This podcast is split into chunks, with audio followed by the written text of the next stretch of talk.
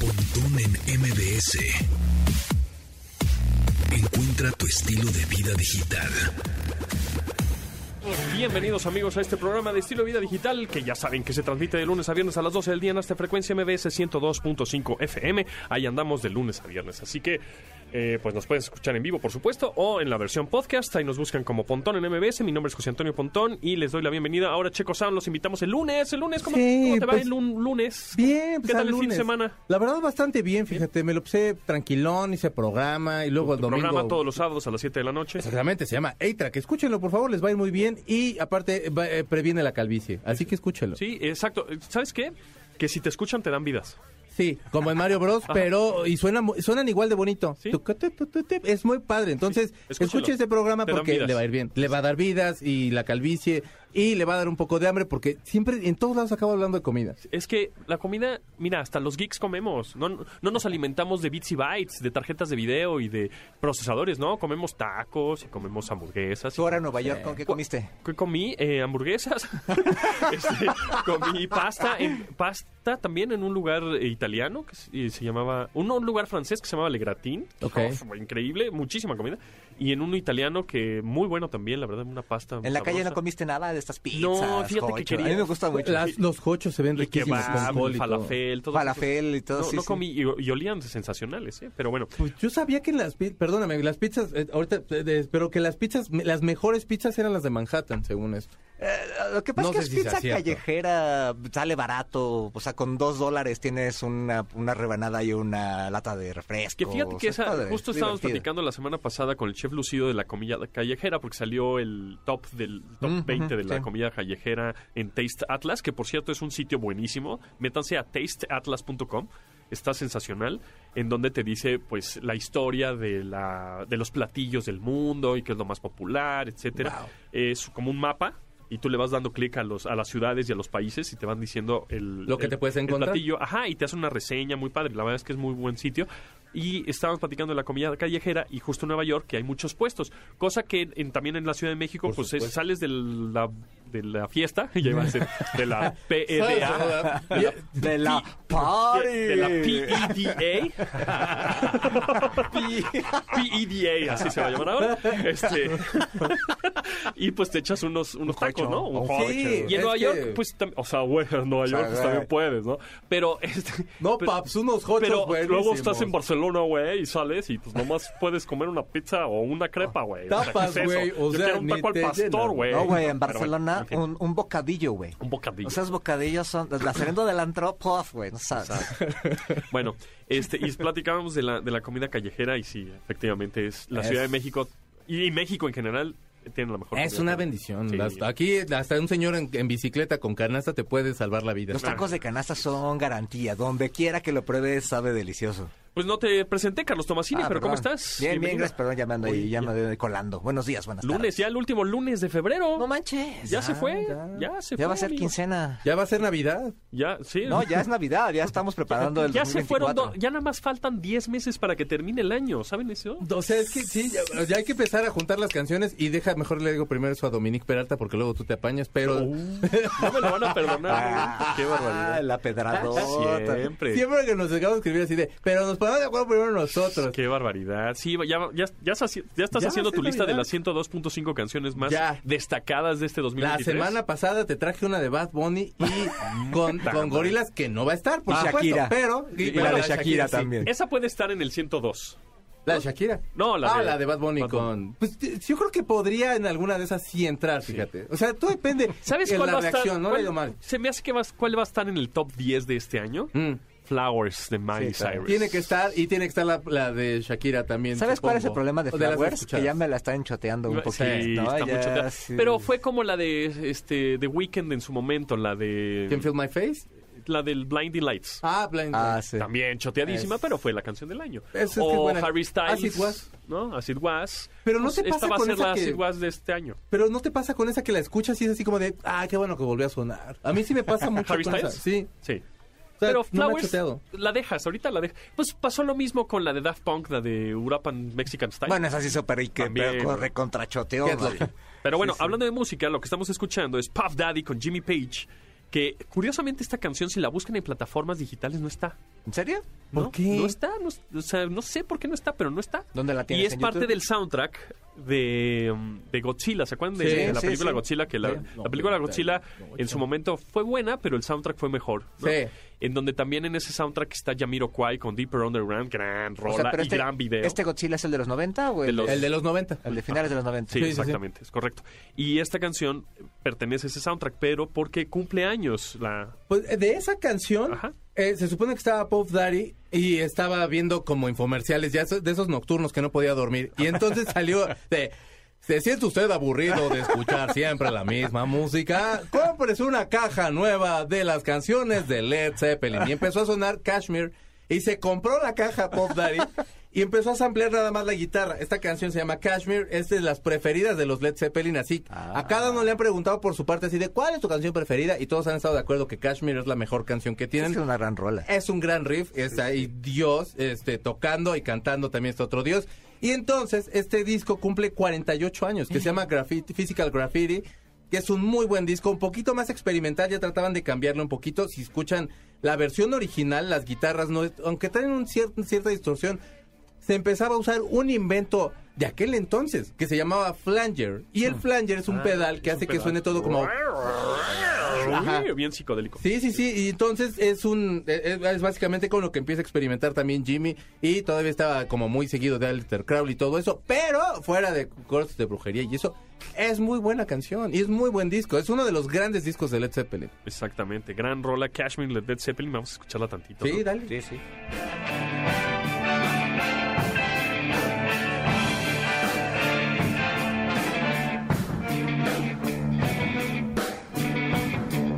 Y obviamente Top Pop Daddy agarra este cachito este, y le mete su rapeo ahí que eh, para este el soundtrack de Godzilla, que era el momento en que las películas, los soundtracks eran pues muy destacados, ¿no? De, ay, ibas al Mishup a comprarte tu, tu, tu soundtrack de la película porque sabías que siempre venían artistas chidos y que tenían buena música y las películas igual no eran tan buenas, pero el soundtrack sí, ¿no? De hecho, en, esa, ejemplo, en esa época estuvo chido, sobre todo a inicios de los 2000 eh, que películas, inclusive mexicanas, no sé, por ejemplo, Amores Perros, ¿no? Era, Sexo, pudor y lágrimas. Exacto, que era, pero por ejemplo, en Amores Perros era el soundtrack, que, que, que tenía canciones originales y demás, y además hacían como un álbum tributo, y, este, y eran puras rolas inspiradas en la canción, ¿no? Sí. Entonces, eh, eh, era también otro, otro momento de la industria musical que podías hacer eso, pero era padre, porque la música y el cine estaban bien, bien, bien ligados, ¿no? Sí. Pues es que lo que creo que era muy interesante, ah, no sé, tengo como un poquito la impresión que desde lo desde el soundtrack de del guardaespaldas, Ajá. como que ya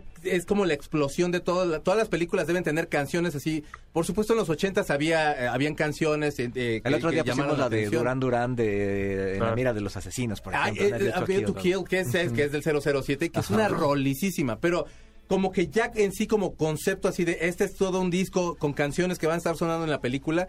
Tengo, no sé si a, a lo mejor me estoy equivocando, pero según yo, el, del- el guardaespaldas, o cuando menos así de los más exitosos es ese, y de ahí para el real. otro que también se choteó mucho, Armageddon de Aerosmith. Uf, uf, qué horror de I, canción. I Will Miss a Thing. I wanna miss a thing. Y también, obviamente, Titanic con Celine Dion.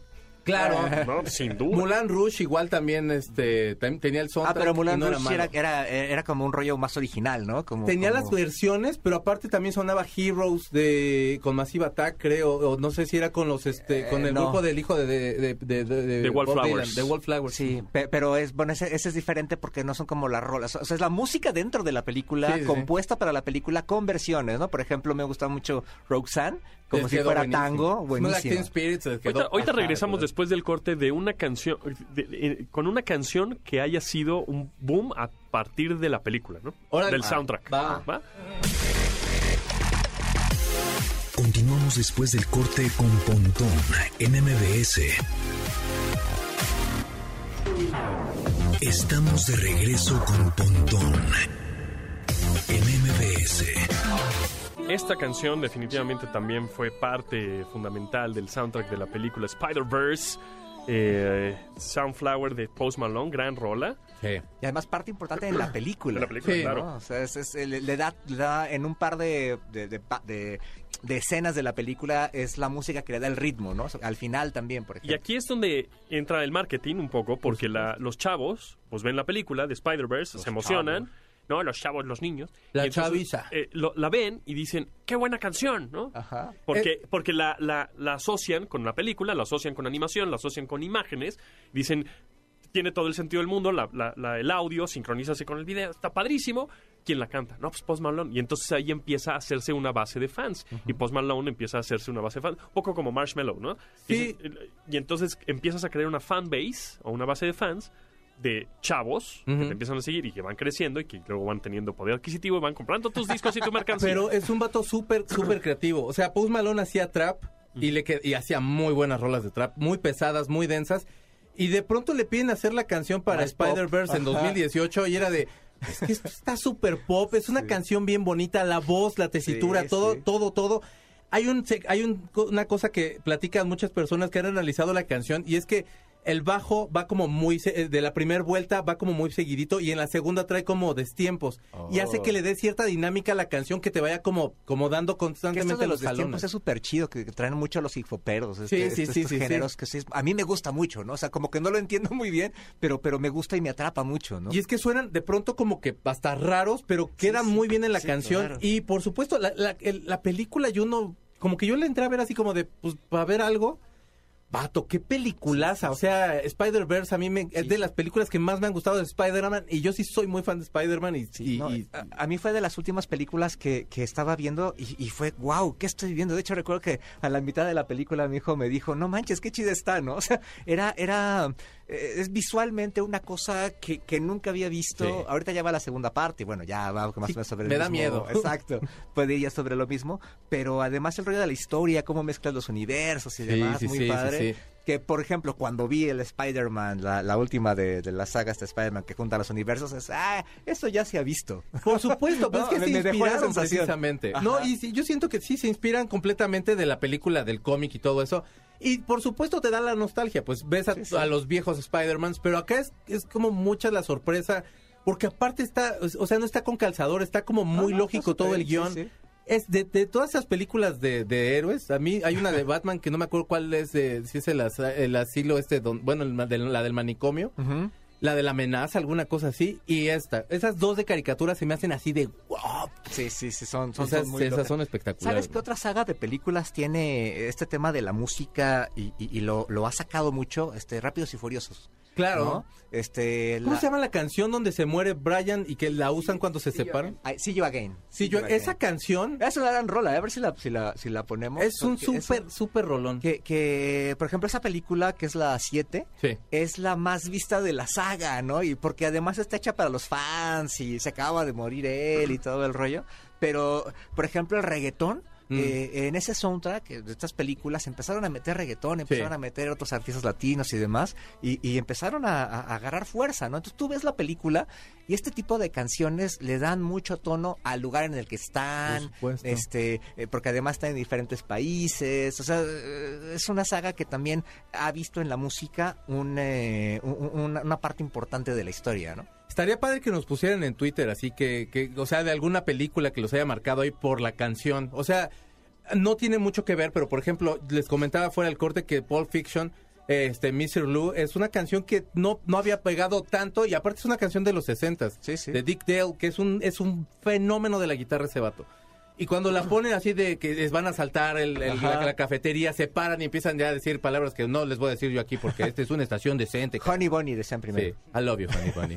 Bueno, pues Cru- Cruz Antonio Contreras es un mexicano que se fue a Canadá a trabajar justamente a los estudios de animación de Sony Mm. para hacer Spider-Verse. Y es mexicano.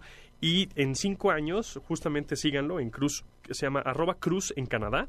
Ese es su, digamos, su, su Instagram y su eh, Twitter. Se llama Cruz Antonio. Esa-. Se llama Cruz Antonio y sus cuates le dicen Tom Cruise.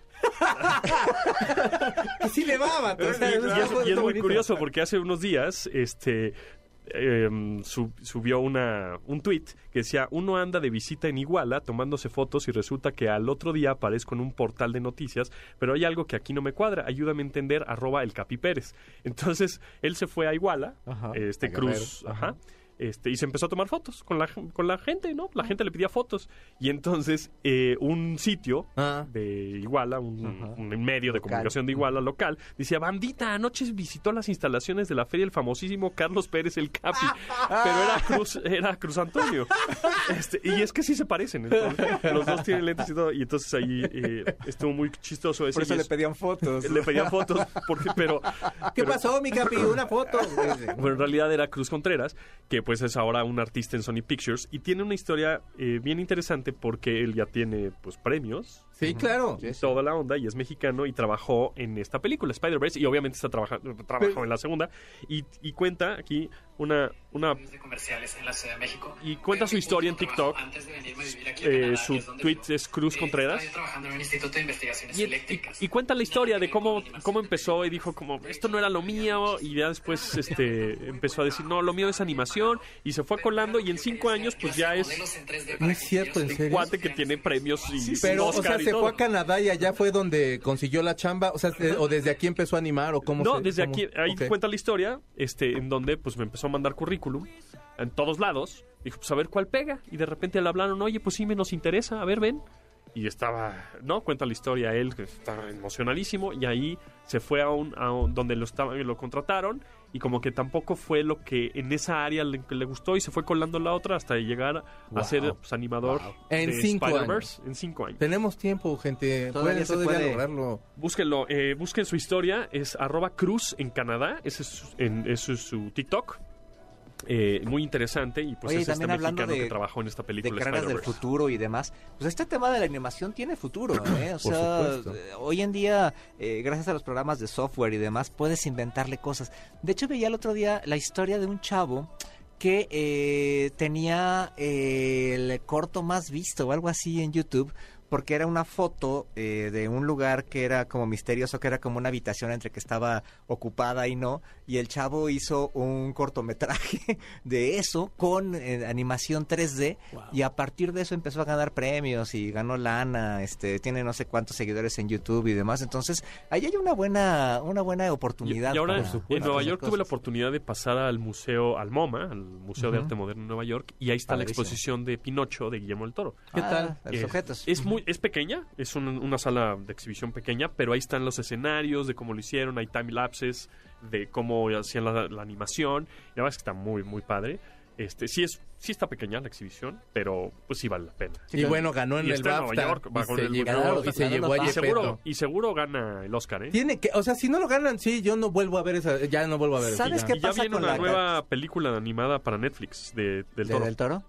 ¿Sabes qué pasa con la categoría de animación en los Oscar? Se van mucho como por la fácil. Entonces ven Disney, Pixar y le dan el premio directo, Sí, ¿no? Siento sí, sí, que sí. ni siquiera. El gato con ven. botas eh, de- dicen que le podría ahí competir un poquito. Y yo la vi, Está me gustó, pero es que. Pinocho. No, el trabajo es que Del tiene- toro yo lo quiero. Sí. Entonces hay como un factor de si te quiere lanzar la presidencia, sí voto por el él. tema de animación en el Oscar es que también les gusta como el rollo como de medio de caricatura. Sí. Y eh, lo que tiene el gato con botas de pues, un poco parecido a la experimentación, no, no tan radical como, como esta de Spider-Verse. Mm. Tiene un poco este de como el experimentar con diferentes animaciones. Sí. Este, eso de repente le gusta a la academia para votarlo, nada más. ¿eh? Yo por eso creo que Brendan Fraser va a ganar para, para mejor actor. Pues porque es igual así el de, es la historia del que se fue y regresa exitoso.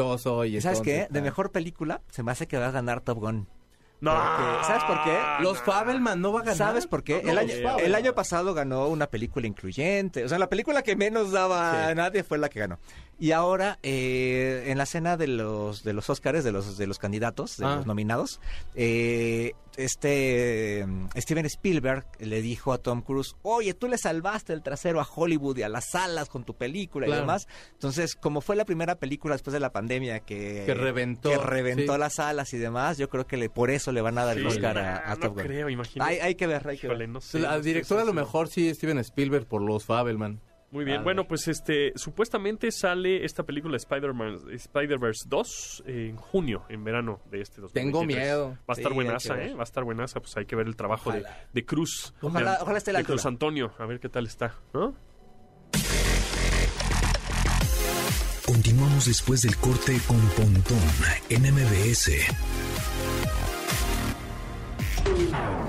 Estamos de regreso con Pontón en MBS.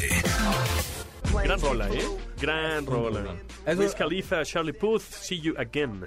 No puedes evitar pensar así en la, en la imagen cuando van en los dos, los dos coches, coches, se, se voltean paran. a ver y se separan. Güey, o sea, ve, eh, eh, son películas ah, ah, totalmente absurdas. O sea, de pronto pasan así chavas guapísimas y dices de, ya viste esa máquina y cosas así.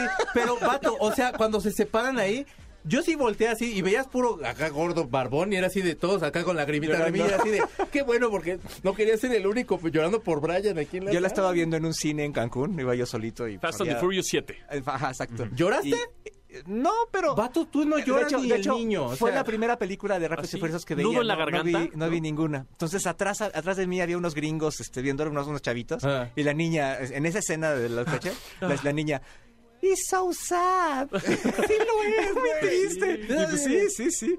Pero, Ya. pero es, es icónico eso, ¿no? Aparte, toda la gente... Ya vamos en la 10, imagínate la Exacto. franquicia. La ponían en. ay, sí, que son horrendas. La, ya, las, ya después de Sí, eso, ya no- ah. La del espacio sí era así de ya. Ah, la del espacio, sí, sí, tú. O sea, sí, por- ya Pero es es el chiste, o sea, Es es, el rollo Sí. de... O sea, Ya. es absurda y es para Empújalo a fans lo y ya- más, a lo, ya lo más loco. Ya. A mí por eso me gusta, o sea, Sí. sin, sin vergüenza lo hacen. sí. Hay películas que lo quieren hacer en serio y les quedan muy chafas. Pero es que esta sí aquí es ya. ya lo absurdo. Sí, sí, Porque es parte del show. Exacto. A eso vas, a entretenerte, a poner tu cerebro en neutral, justamente, Exacto. aunque A vayas, comer nachos aunque vayas a tranquilo. 300 kilómetros por hora, tu cerebro está neutral. ¿no? Sí, sí, sí. Pero toda la gente ponía la canción, me acuerdo en el radio un buen en ese entonces, la programaban mucho aquí en Nexa.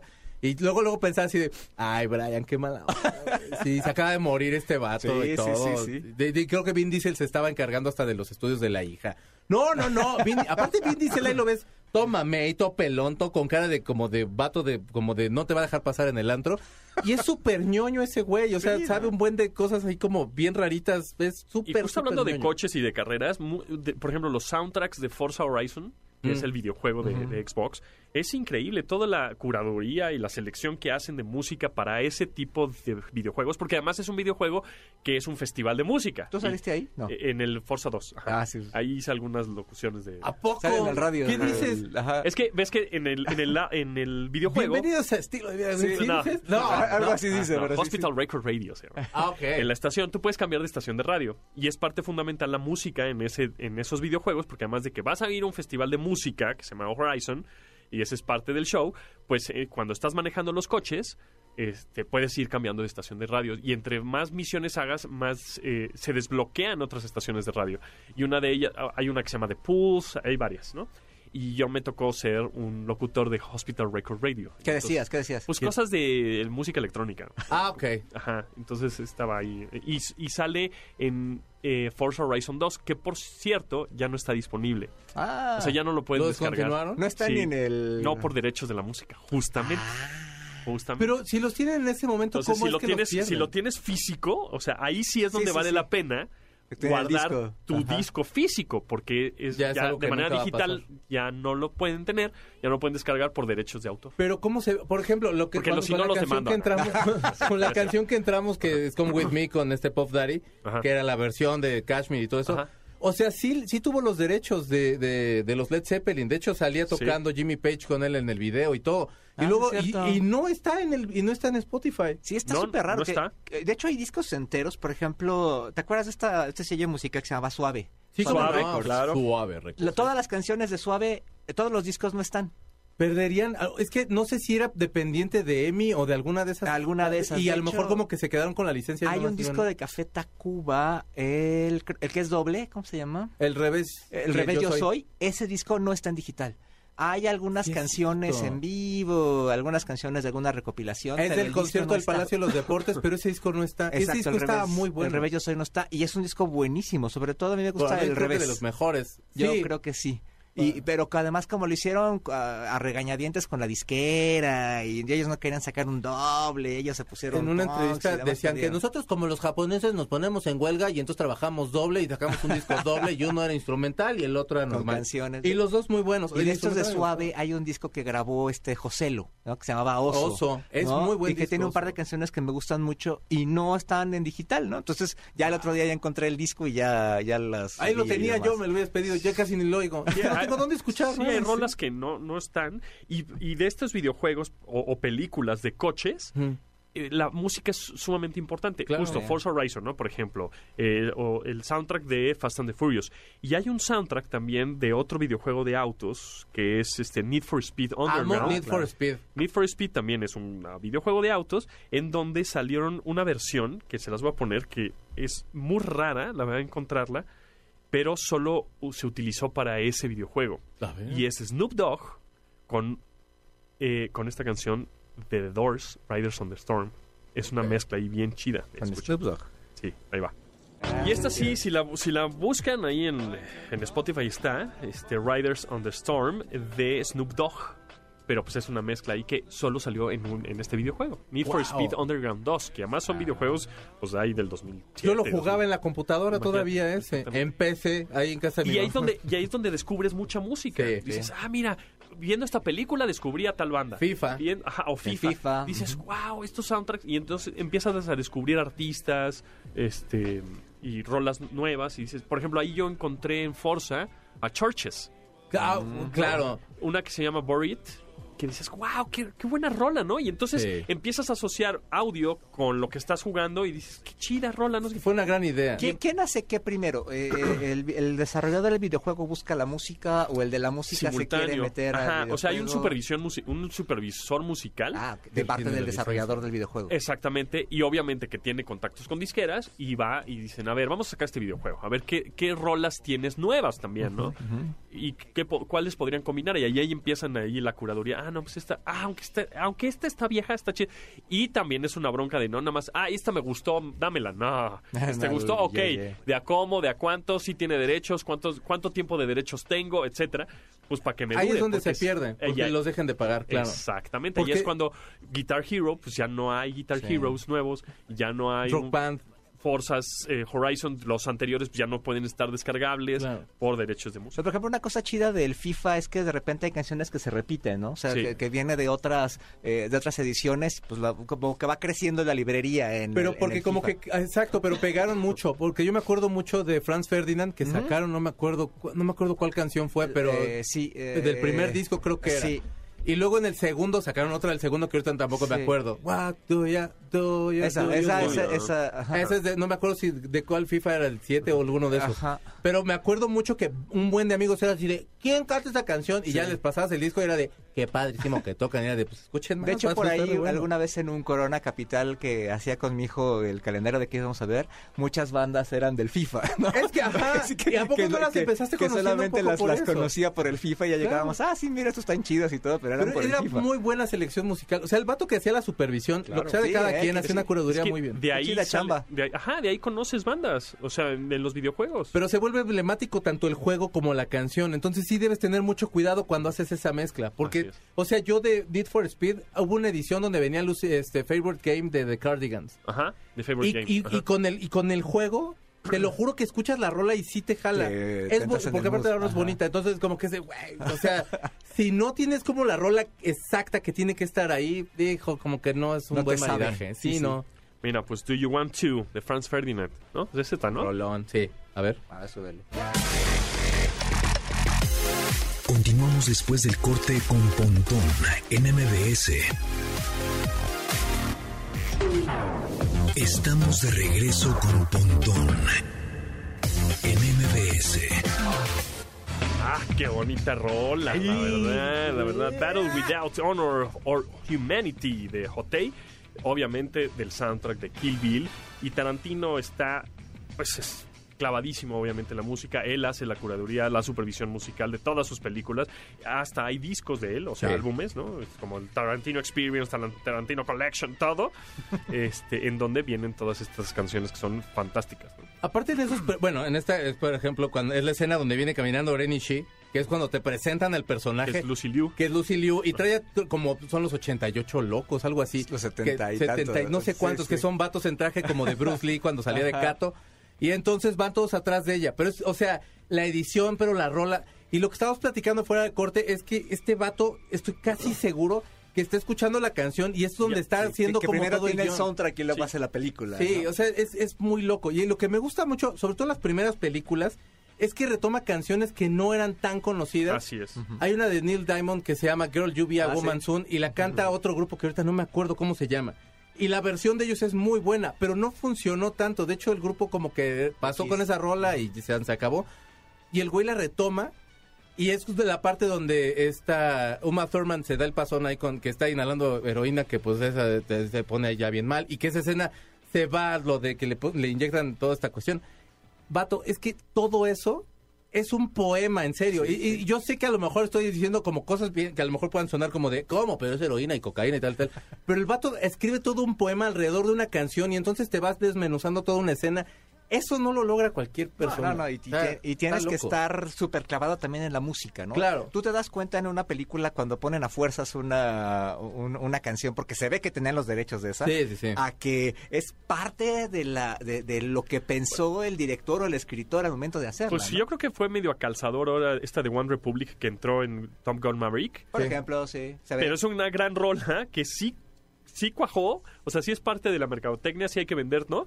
Pero sí cuajó y está padre la rola y sí, y sí embonó bien en la película. Pero- pero- Porque donde es una queda- película pop. Donde hacen el experimento es Baby Driver. Que de pronto es así como de, es que ya es un exceso. O sea, eh, ok, sí, qué padre, está buena, pero todas las canciones es de catálogo, catálogo, catálogo, catálogo. Ok, está abajo, es para que pase esto, catálogo. Y la que ya es así de, de, de veras, hay que tener tantitita abuela, poquita, aunque ya no viva, pero poquita, es Thor, güey. O sea, Sí. no puede ser que Sí, te estás no. peleando y está la parte rápida de November Rain, que es así de, Ah. ¿qué tiene que ver? O sea, Y es- si ya de por sí mi confusión es de qué se murió la esposa de Axel Rose en el video y he vivido más de casi 30 años yo con la duda. Y además se con muere de así Sí, repente. la película ajá. de Thor abusó del de, Le de cayó Guns- pesado el de. Guns N' Roses. Porque una o dos dices, bueno, va. Pero todo el soundtrack de Sí, Thor, no. la última, este, Es Guns. Es y Guns N' bien, Roses. pero como que se Eh, siente no como si de... bien. ¿Por qué lo estás, o sea, por qué lo estás forzando tanto? Sí, no, y, No sí, va. y ahí es- tiene que ver mucho con el director. Por ejemplo, González Iñárritu dice que siempre que escribe está oyendo música y de repente ha hecho cosas este, chidas con la música. Por ejemplo, en Amores Perros, cuando se están peleando, cuando le están golpeando al hermano y pone lucha de gigantes, Sí. es así como que wow, ¿no? Está, se oye padre. Fue el primero que lo hizo, a lo mejor el primero que lo vimos, no sé. Y ya de repente como que exageran con esos recursos, ¿no? Sí, Entonces, eh, sí tienes que ser muy cuidadoso y Tarantino lo hace muy bien en todas las La que malditas decía es, eh, la banda se llama loco. Arch Overkill. Over- eh, Y es la que estamos escuchando ahora. Sí. Ahora, de verdad, no es por faltarle respeto al maestro Neil Diamond, que es un genio. Para mí es un, es un gran compositor. Pero es que estos güeyes hicieron toda una obra de arte con esta canción, te lo juro. No tienen una mejor jamás en la vida. Igual que Quiet Riot, igual que este eh, Common Field the Noise, que nada más tuvieron esa rola Esa y nunca le salió una propia bonita, igual de bonita.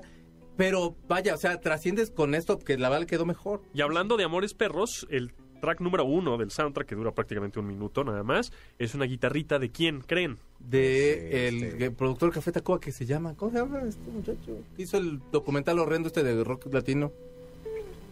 Ah, se me olvidó. Gustavo Santaolalla. Gustavo Santaolalla, gracias. Exactamente. Bueno, Gustavo Santaolalla hace el soundtrack para otro videojuego que es The Last of Us. Sí. Y es el que hizo el soundtrack de ese videojuego De que a su serie. vez que ya también es la serie. Entonces digamos que como conclusión, los videojuegos no nada más es un- el jueguito de... no, no, O sea, es- es- ya es una industria grandísima y millonaria en donde hay músicos involucrados, cineastas involucrados, guionistas, ¿no? Porque The Last of Us empezó un videojuego y ahorita la gente en una, en una de esas ni siquiera ha jugado el, el título Sí. en, su- Yo- en la consola en Yo PlayStation. tampoco. Pero ven la serie y dicen, ¿qué es esto, no? Y te vuelve loco. Y salió de un videojuego. Pero ¿sabes por porque qué está las- tan bien hecho el videojuego, Sí, tan cinematográficamente bien hecho, Exacto. porque hay una industria atrás, música, ay, ya puse así, Eso. señor, ¿verdad? Control machete. Este, que, que, mm, que está tan bien hecho porque hay guionistas, hay un storyboard, hay un hay personajes, hay psicología de personajes, hay todo, que pues es, güey, ya está hecho. Ya Sí, nada más hasta el ponlo, sí, alterno. ponlo en lo- live action y Sí. ya, ¿no? Live Que, action. que Last of Us fue una de las primeras producciones de ese tipo para videojuegos. Y pues sí, el paso a serie fue súper natural gracias a eso. Así Y de no todos tienes que modos te han dado nada. como ciertas licencias o han querido remarcar ciertas cosas, pero creo que es una gran serie. O sea, de, las, de los últimos Sí, tiempos, ese tipo de series, mucho. zombie tipo así, a mí me ha gustado Es un poco buen. como Tomb Raider también, Sí, claro. que después Angelina Jolie se fue buena adaptación, Pero, ahí no fue idéntico. Exacto, Tomb Raider no tiene la ondita, o sea, obviamente, No. ni- ni- yo creo que ninguna película de videojuego ha tenido esa ondita que tiene Last of Us, Exacto. justo por eso, porque está pensada como una serie. Des- desde el videojuego. Exactamente. Top 3 de películas. Por ejemplo. Resident Evil, que creo que ya vamos en la Es 7 o la buenísimo. 8. La primera me gusta. Pero las películas pues sí tienen que ver con la filosofía y el universo de Resident Evil, pero no Pero son una copia exacta del videojuego porque no se presta el videojuego para hacer un- una película tal cual como The Last of Us, porque The Last of Us desde el videojuego fue hecha como una película, Sí. ¿no? Mario Bros, Street Fighter, malas, Ah, muy Mar- malas. No, pero Mario Bros. ya viene la la- buena. Sí, en abril. ¿Quién sabe? O sea, yo, Ah, yo, sí tengo por fe. ejemplo, Sí. Sonic también tenía como... Y, y, y- Pokémon... gustó por ej- Sonic? No mucho, porque no tiene esa ondita que tiene el juego, o al menos Bueno, no es la ondita en la que yo... me- Ese me- Sega me- que estabas ahí, claro. Exacto, ¿no? Es que, ¿cómo vas a hacer una, una película de plataforma? Eh, como en un videojuego de plataforma. Pues no lo puedes hacer, porque es un videojuego que prácticamente no tiene mucha historia. Mira, por Sí. ejemplo, esta de Pokémon, es el universo de lo, lo adaptan a, ¿no? Sí, o a sea, una pero, película. pero hacen, co- ah, meten al personaje en otro universo y ahí es donde no me sabe, ¿no? No sé qué vayan a hacer con Mario Bros, pero por ejemplo Pokémon, yo tenía muchas ganas de ver Pokémon. Yo no soy muy fan de Pokémon, pero me gusta mucho. Mm. Este, y ya cuando vi la película es así de, ah, ¿por qué pudiendo haber hecho algo chido, inclusive con la premisa que traen, Sí. les quedó algo Pero tan malo? desde ese entonces Street Fighter ya tenía más trama. O sea, se supone que, que Ryu y Ken estudiaron con el mismo maestro y luego se separaron porque se enojó. Creo que Ken se volvió medio acá, medio rarillo y tal y tal. Y Blanca se supone que era amigo de Gail y entonces Blanca creo que sufre un accidente con radioactividad y se va a Brasil y entonces se convierte en el Ah, monstruo. O sea, siempre hay como, si hay dos de hilar, y hacen su porquería que nos pusieron. O sea, Sí, tengan sí, tantita. sí, sí. Yo me fui de pinta tantas veces para acabar en el cine viendo esa porquería. Mejor en la maquinita, hermano. Sí, sí, creo que ahí eh, es eso, Pero ¿no? tanto- de pronto fallido, pero por supuesto con experimentos bastante buenos. The Last of Us yo creo que es algo Sí. bastante... Mira, Final Fantasy también hicieron Le- una película bastante malita. Le acabo de preguntar a ChatGPT, Ah. a esta inteligencia artificial, cuáles son las mejores películas basadas en videojuegos. Y en el número uno, ¿cuál, crees que puso? The Last of Us. Detective Pikachu. No es cierto. No. Eh, En el número dos puso Mortal Kombat. No. En el número 3 puso Resident Evil. Ah. En el número 4 Silent Hill, que esa está... Sí, está buena. esa Y el número 5 Warcraft. Pero bueno, ahí se comprueba una cosa. El que pone la inteligencia artificial es el ser humano. Pero mira, aquí está No. importante porque me dice, me dice al final, es importante tener en cuenta que las películas basadas en videojuegos no siempre son bien recibidas por los fans o la crítica. Sin embargo, estas películas son algunas de las mejores adaptaciones cinematográficas de videojuegos que han sido lanzadas hasta el momento. No, pues Es- no. Así se justifica y se cura en salud Pero eso, eso Sí, es porque, La inteligencia eso es artificial. porque Sí. lo puso alguien en algún Claro. sitio que consultó, ¿no? Entonces, pues bueno, ahí, ahí habría que ver. ¿Ustedes están de acuerdo? Que nos comenten, ¿no? Que nos pongan, eh, Sí, película la preferida mejor de maquinita. película... De maquinita. Mejor película basada en un videojuego. En maquinita. Eh, Snow Bros. Chicos, ¿a dónde te seguimos? Arroba Checo Sound en Instagram, en Twitter y también en Facebook. Y síganme en mi canal de YouTube, Checo Sound. Muy bien, Carlos Tomasini. Arroba Carlos Tomasini en Twitter y en Instagram y en TikTok, ahí le estamos dando amor en arroba yo soy Carlos Tomasini. Muy bien, pues ahí está. Mi nombre es José Antonio Pontón. Se quedan con Manuel López San Martín aquí en Noticias MBS. Nos escuchamos mañana a las 12 del día aquí en esta frecuencia MBS 102.5. Gracias. Bye. Pontón en MBS. Te espera en la siguiente emisión.